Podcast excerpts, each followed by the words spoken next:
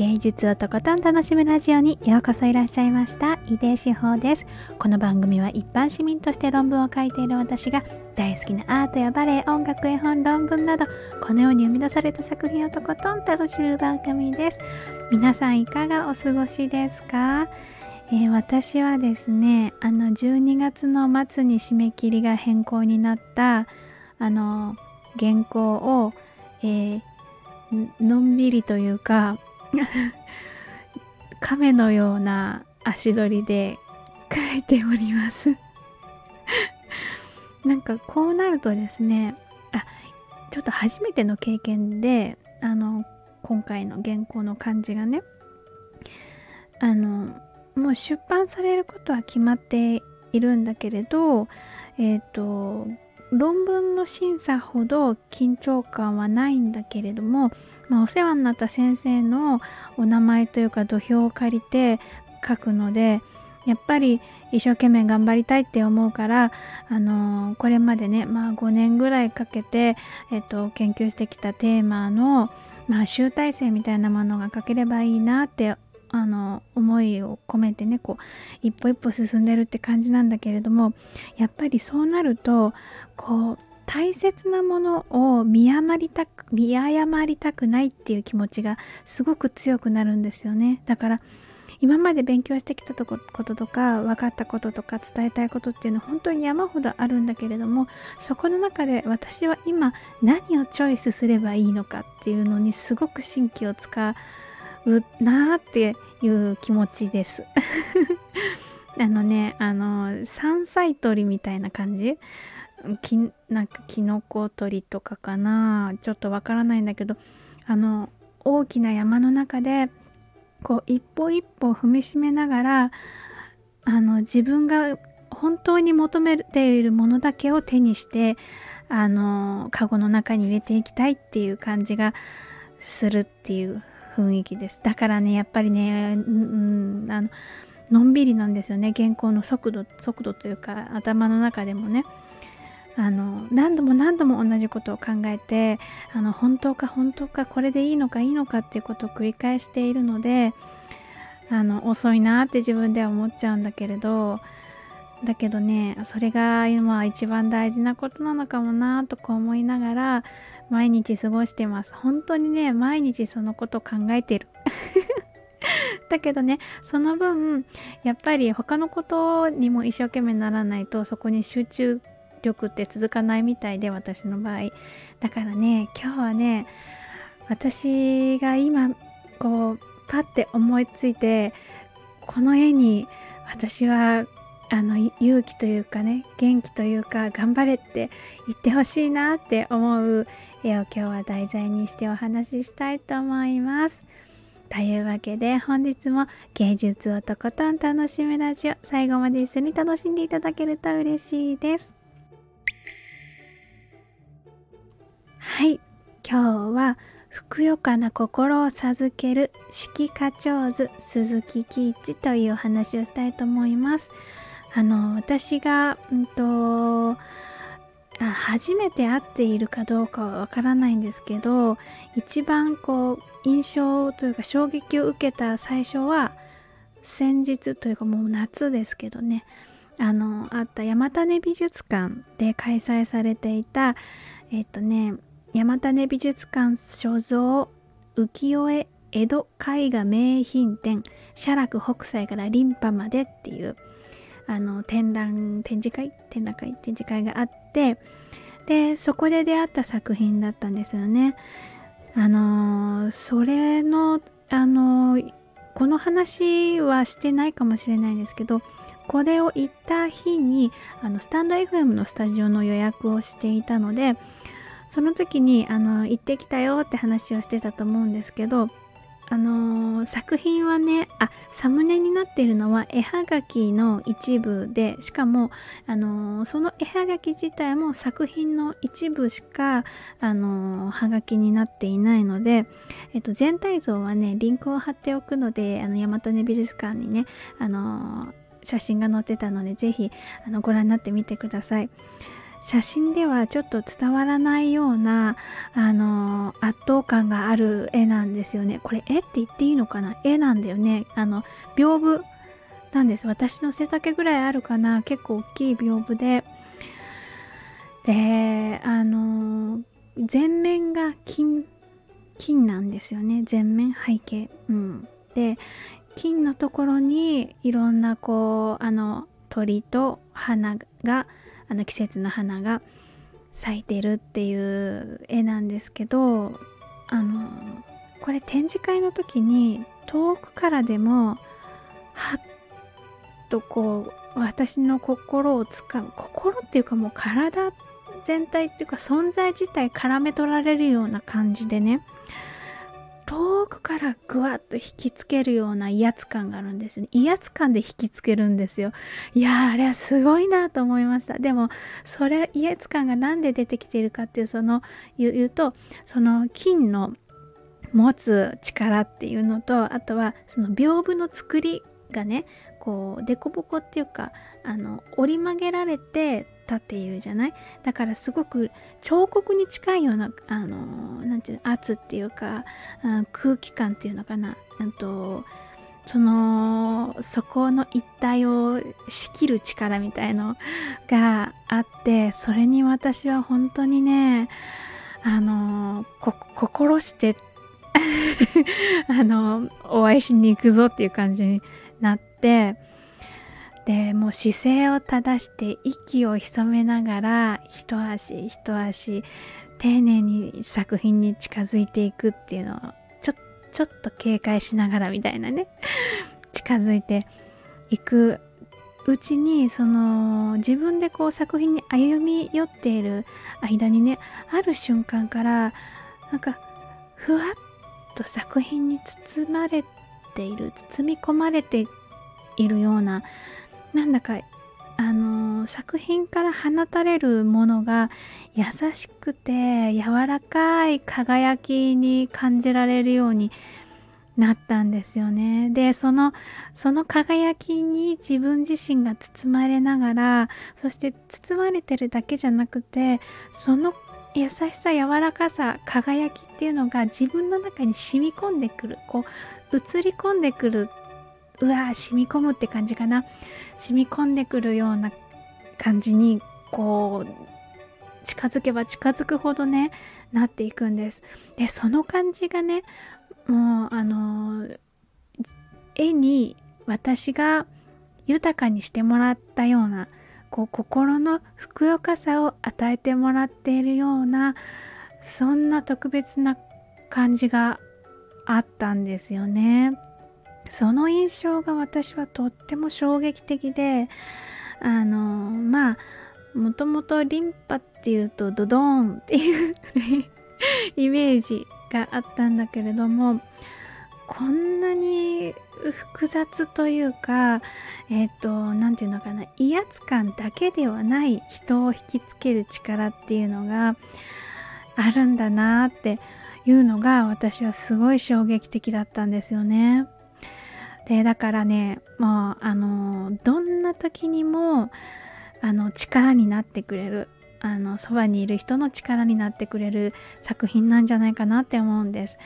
もう弱ってる時にはね優しく励ましてくれるしもうイエイイエイっていうこうノリノリな時にはもうもっともっと輝けばいいじゃないっていう風な背中を押してくれるようなね感じがする作品です。でこのあのー鈴木吉さんの作品で根津美術館にあるえ、ー、とこれも屏風の作品だったと思うんだけれども歌集渓流図ってあの横長のね絵はがきを私家に飾っていたんですよね。同じ鈴木キッズっていう人が書いてるものだっていうのを知らなかったんですけど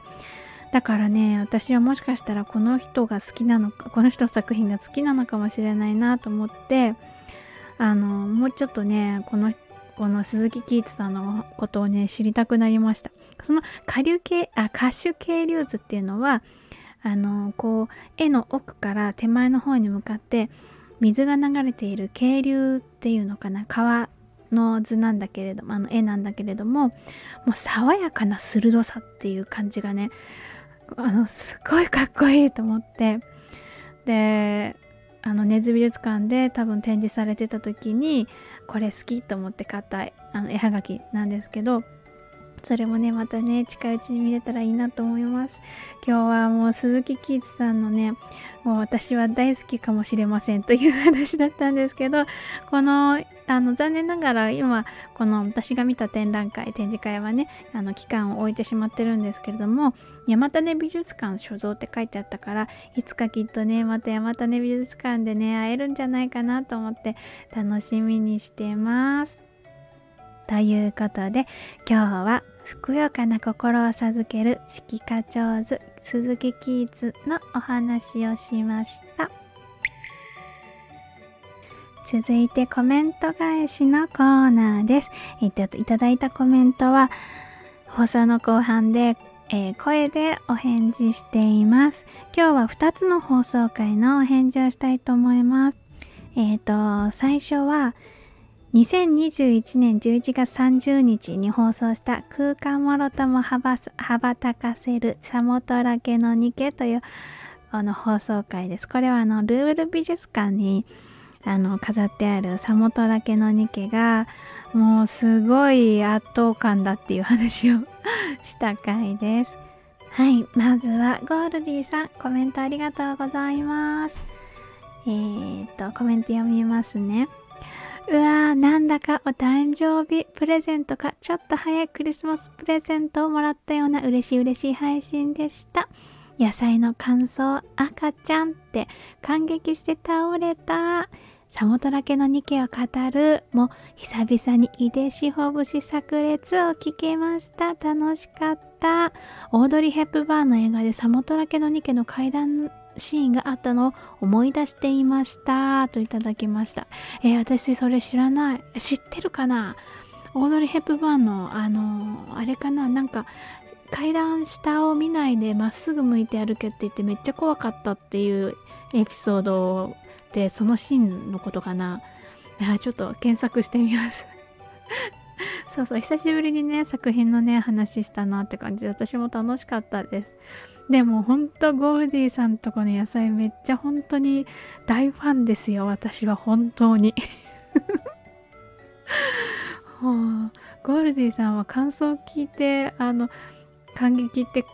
書いてらっしゃるけどね。いやいやこちらはもう本当に野菜をいただいて感激感激ですよ。こんな野菜が作れるんだねって思思いました。あのね本当にあこの話もいつかねゴルディさんと2人で収録コラボとん？なんだっけ？収録放送とかでねできたらいいけれど本当に私は感動するのよ。毎回毎回ゴルディさんとこのねエラ農園の野菜にはね感動させられるんですよ。もうだからめっちゃ応援してます。美味しかったです。ゴ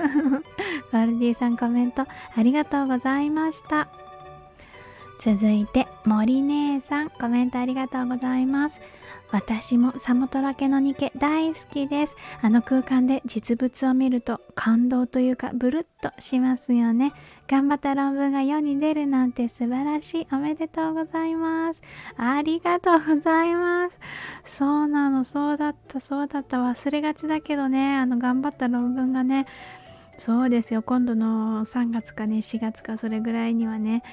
あの世に出ることになったんですよ。本当に私おめでとう。森根さんありがとうございます。そうそうやっぱねあのサマトラケのニケのね圧倒感迫力とかこう感動っていうのは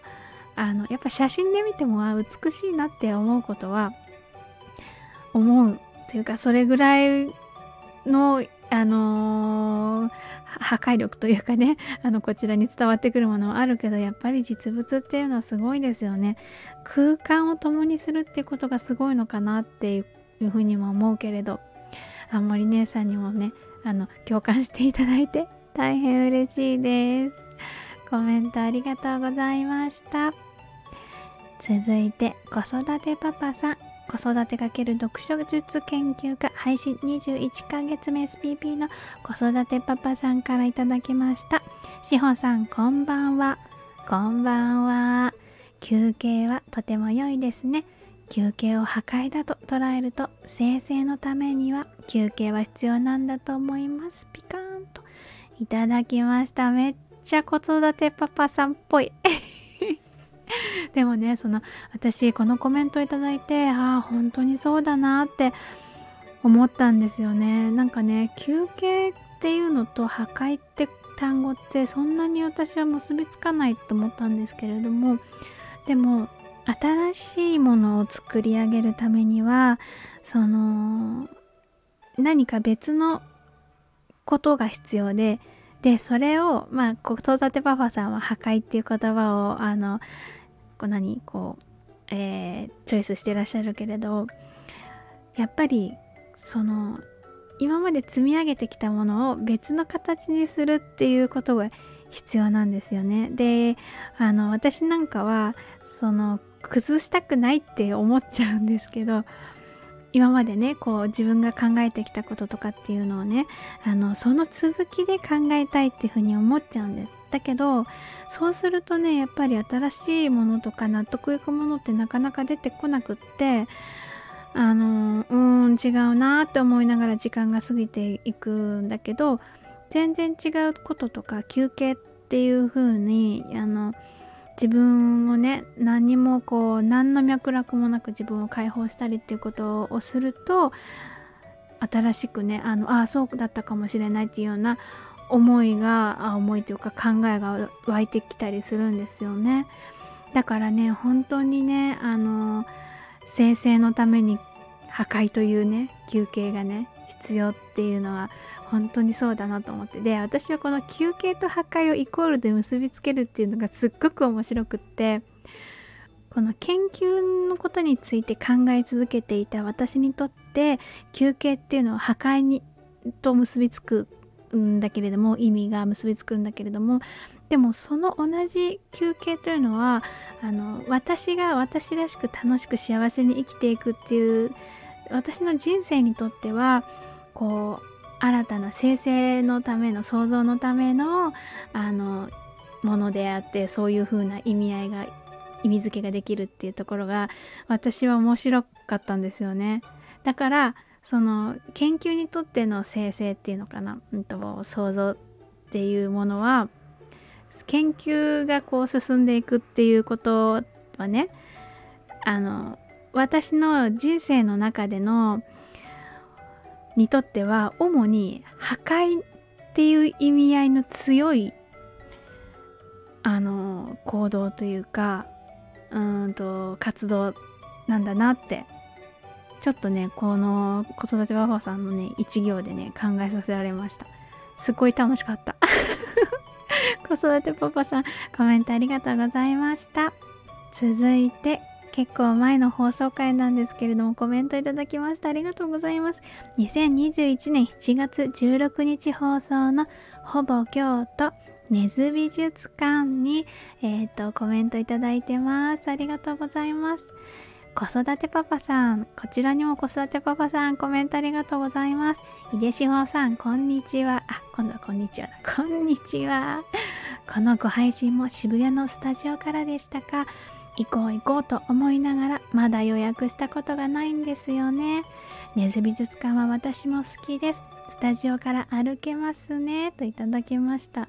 うん、子育てパパさんと根津美術館はもうイメージぴったりって感じですね。うん、なんか、いつも、いつもじゃないけれど、いそう